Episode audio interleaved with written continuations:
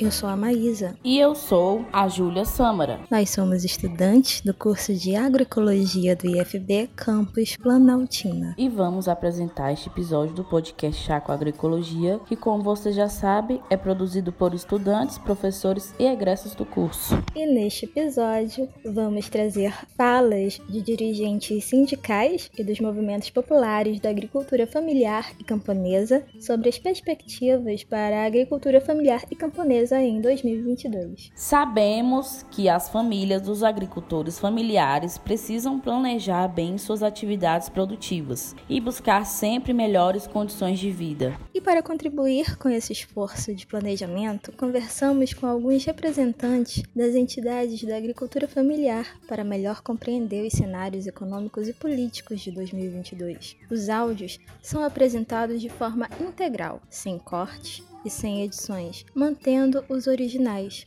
sem censura. Vamos trazer as falas da coordenadora nacional da Contraf Brasil, Josena Lima, do dirigente nacional do MPA, Leão Márcio Araújo, e do membro do coletivo nacional do MST, João Pedro Stegli. Nós também convidamos o presidente da CONTAG, Aristides Santos, mas infelizmente ele não pôde participar desta vez. Mas vamos trazer a opinião dele em outra oportunidade. Obrigado ao homem do campo pelo leite, o café e o pão.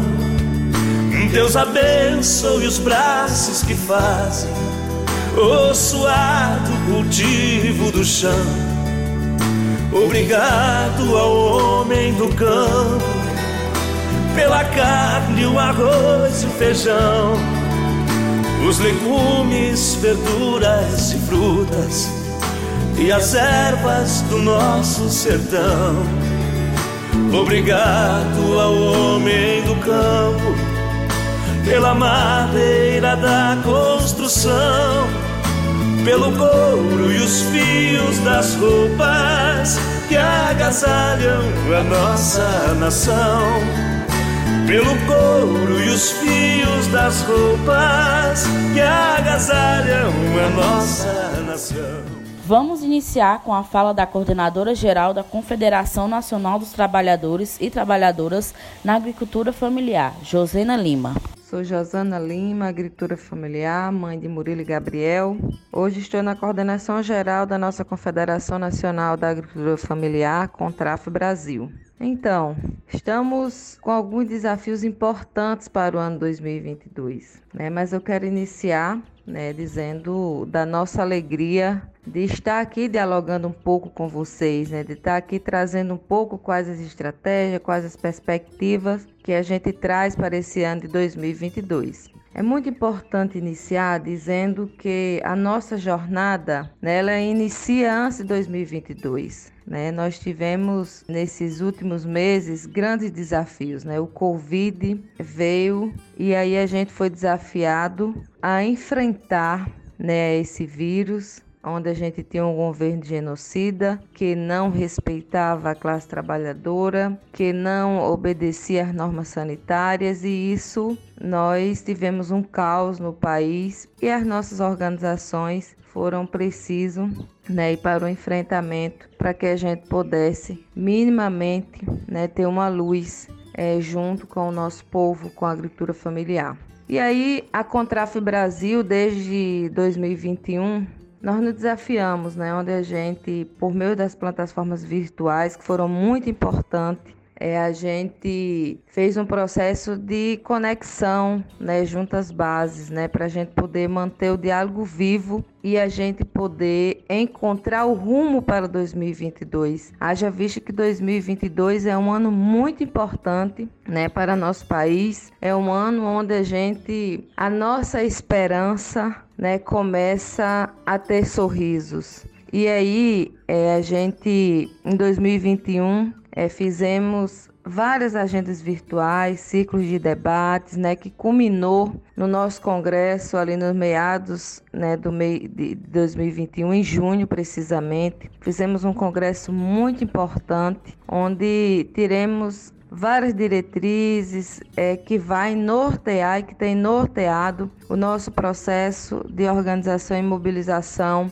é, para os nossos próximos períodos ali 2021 a 2025 e precisamente focando né, nesse período que estamos agora. Eu acho que a perspectiva maior né, que a gente tem para esse período é que é fundamental diante desse cenário, desse cenário que estamos agora, onde ali em outubro ainda, como aponta a Carta Capital, né, que um cenário de mais de 20 milhões de pessoas, né, já passavam 24 horas ou mais, né, sem comer, sem se alimentar, né, isso era muito forte.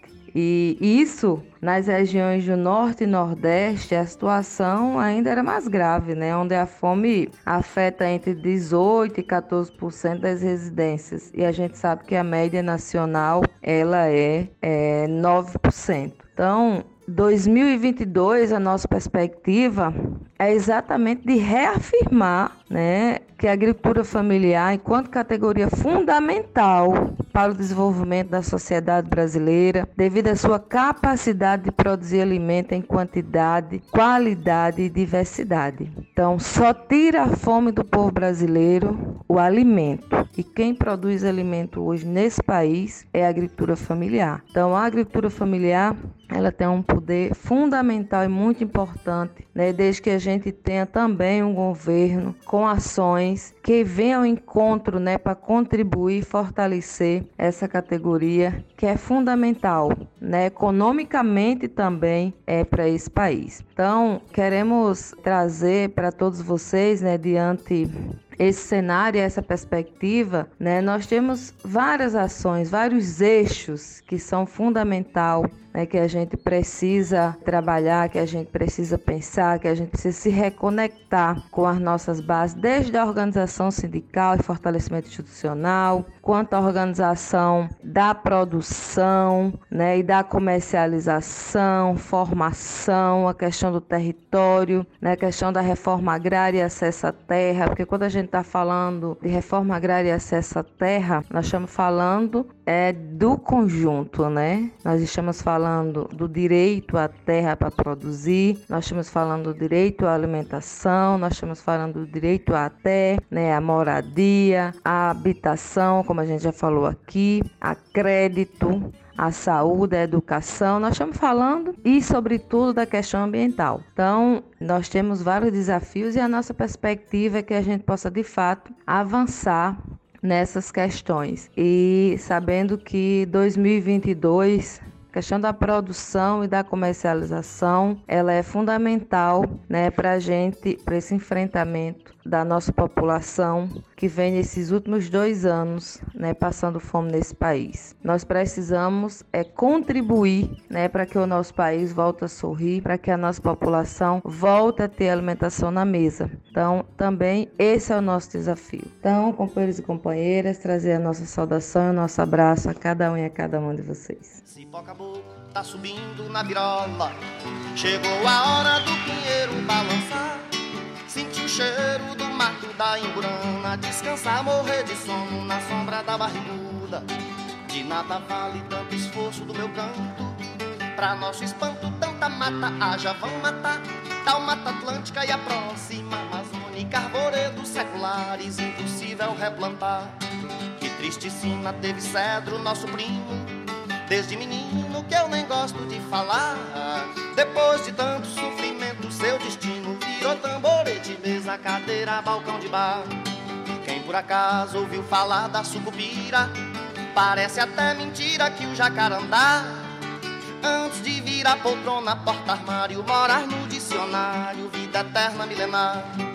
Quem hoje é vivo, corre perigo, e os inimigos do verde da sombra, o ar que se respira, e a clorofila das matas virgens destruídas, bom lembrar que quando chega a hora é certo que não demora. Não chame Nossa Senhora, só quem pode nos salvar. Vamos ouvir agora a fala do Leomárcio Araújo, dirigente nacional do MPA, Movimento dos Pequenos Agricultores. Olá, sou Leomárcio, camponês, militante do Movimento dos Pequenos Agricultores, sou baiano e coordeno o Coletivo Nacional de Soberania Alimentar. E é com alegria que a gente vem colocar, e com muita esperança, as nossas perspectivas para 2022. E iniciando por uma que não é específica do campesinato, mas que é uma busca, é, um compromisso que a gente tem de contribuir para a derrota do neofascismo que está instalado em nosso país. O neofascismo representado pelo atual presidente da República, que tem gerado muito mal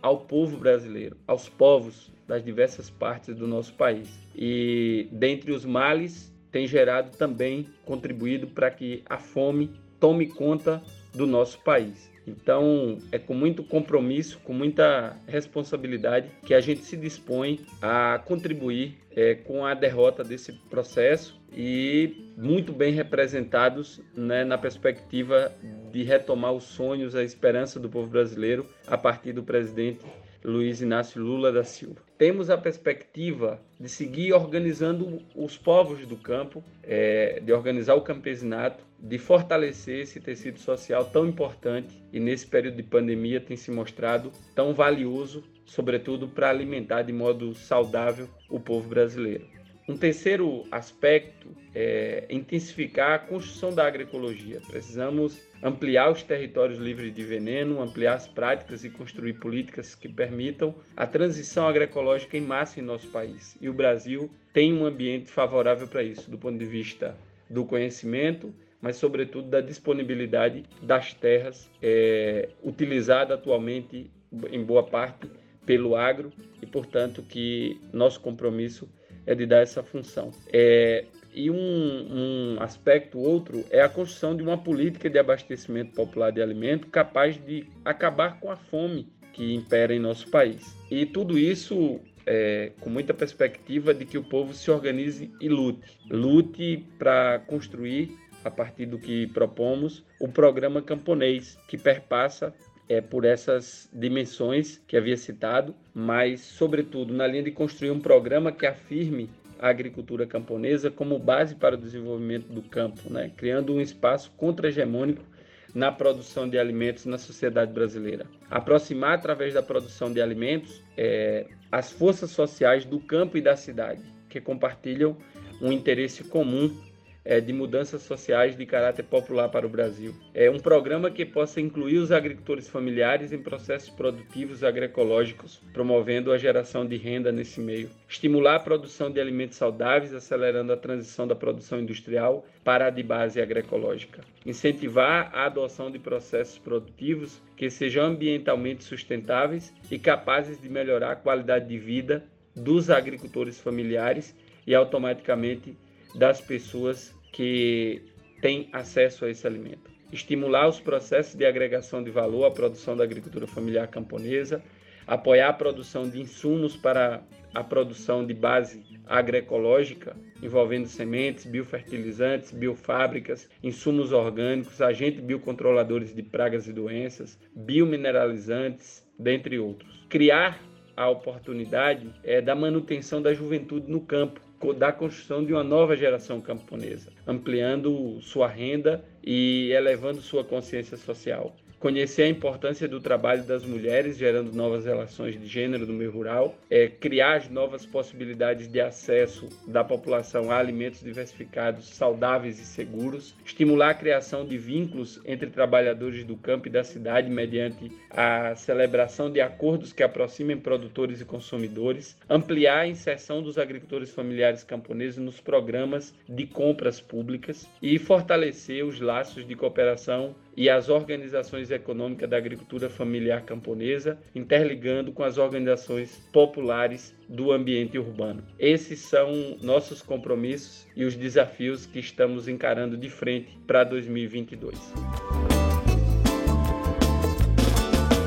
Ei, companheiros, levanta e vamos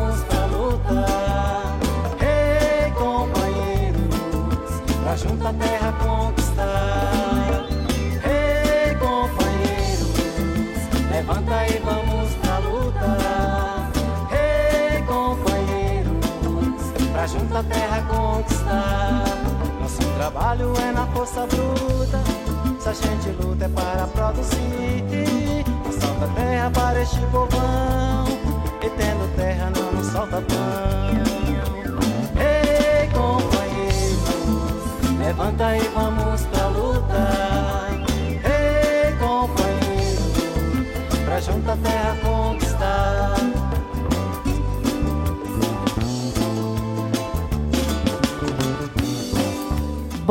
a próxima fala é do membro do Coletivo Nacional do Movimento dos Trabalhadores Sem Terra, MST, João Pedro Stedley. Olá, ouvintes do nosso programa Chá com Agroecologia, coordenado, entre outros, pelo professor Paulo Cabral, histórico defensor da agroecologia. Me alegro em estar aqui com vocês no reinício das atividades desse ano de 2022, que promete, promete muitas mudanças depois de três anos de uma verdadeira tragédia econômica, social, política e ambiental que se abateu sobre o Brasil. E venho aqui com algumas reflexões da política a partir do olhar dos movimentos populares que nos reunimos em torno da Frente Brasil Popular.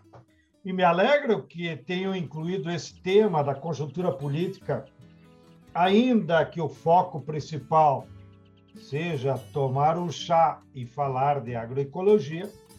Porém, a produção de alimentos saudáveis, objeto principal da agroecologia, depende fundamentalmente da política, de políticas públicas, da política em geral, em relação à agricultura brasileira. E por isso tem tudo a ver não é um assunto marginal.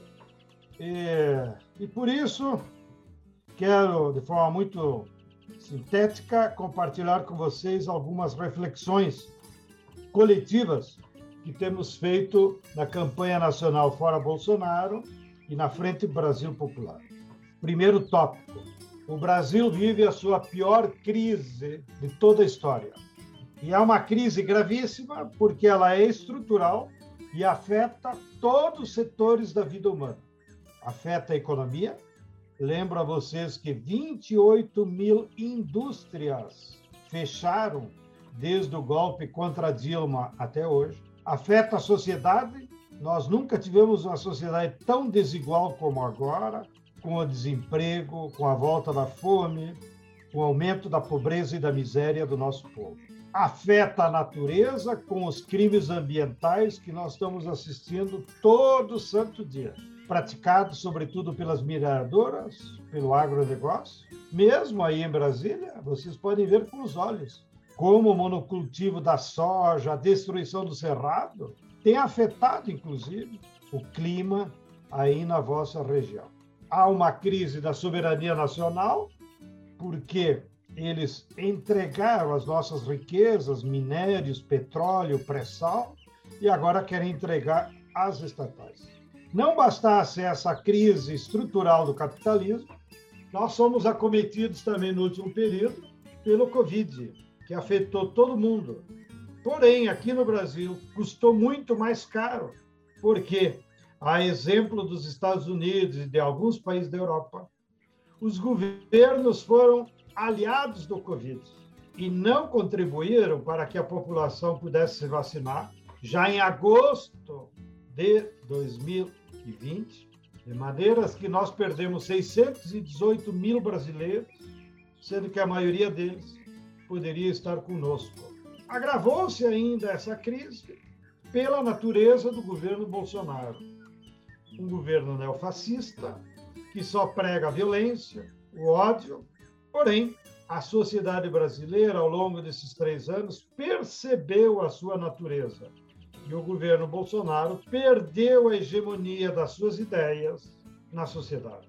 De maneiras que hoje sustentam o governo um núcleo duro de fanáticos, que está 8, 10%, que, claro, consegue influenciar e talvez ele chegue a 20% de intenção de votos, que assusta alguns, Porém, não se esqueça, isso é muito positivo, porque revela que já temos 80% da população que não votará em Bolsonaro.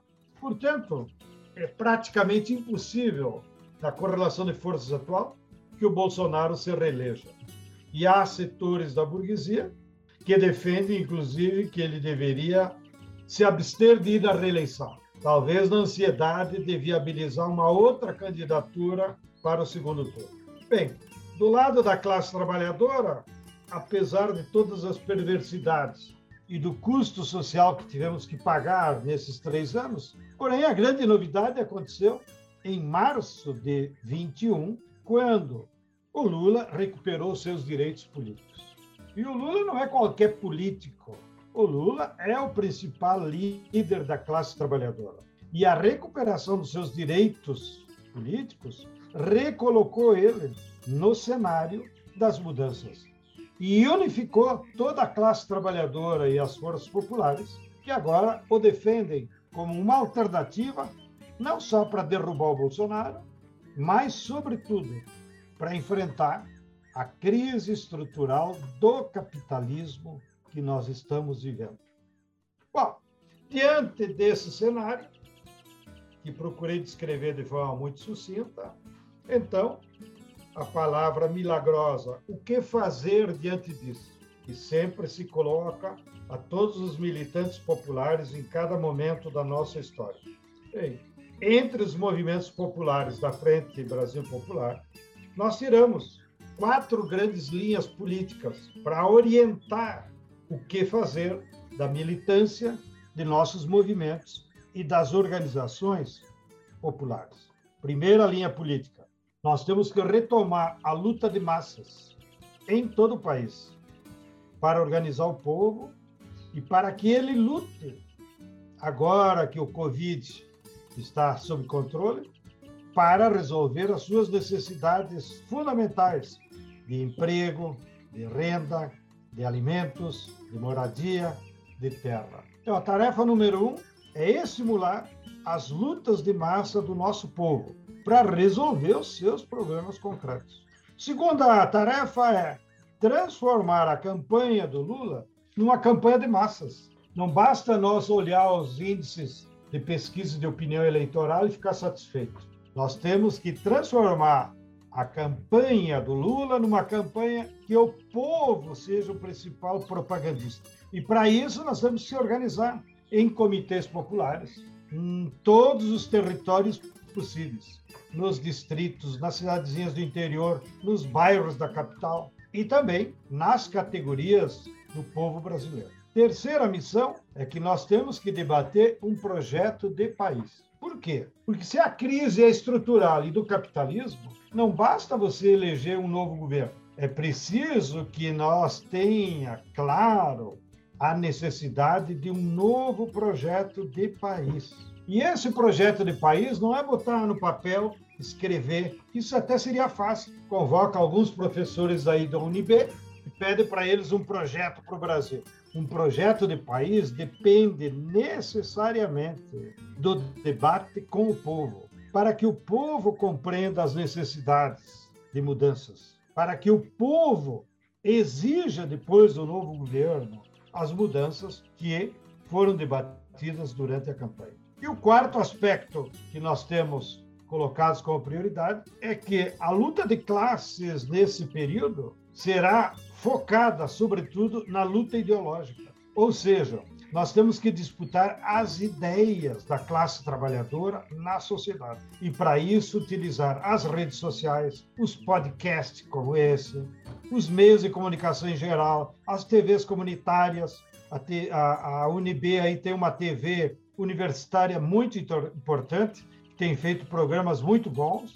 que ajudam a fazer essa luta ideológica. E também nós temos que utilizar cada vez mais as artes e a cultura, o teatro, a poesia, as músicas como instrumentos de conscientização. Só a retórica política não consegue mais conscientizar as pessoas. E, finalmente, para não ser abusivo, nós, como movimentos do campo, camponeses, teremos também uma tarefa especial que tem tudo a ver com o nosso programa do chá com agroecologia, que nós precisamos atualizar um programa de reforma agrária popular que esteja agora focado não apenas na necessidade de combater o latifúndio, mas, sobretudo, na necessidade de termos políticas públicas no novo governo para produzir alimentos saudáveis, para combater os agrotóxicos, para difundir a agroecologia, para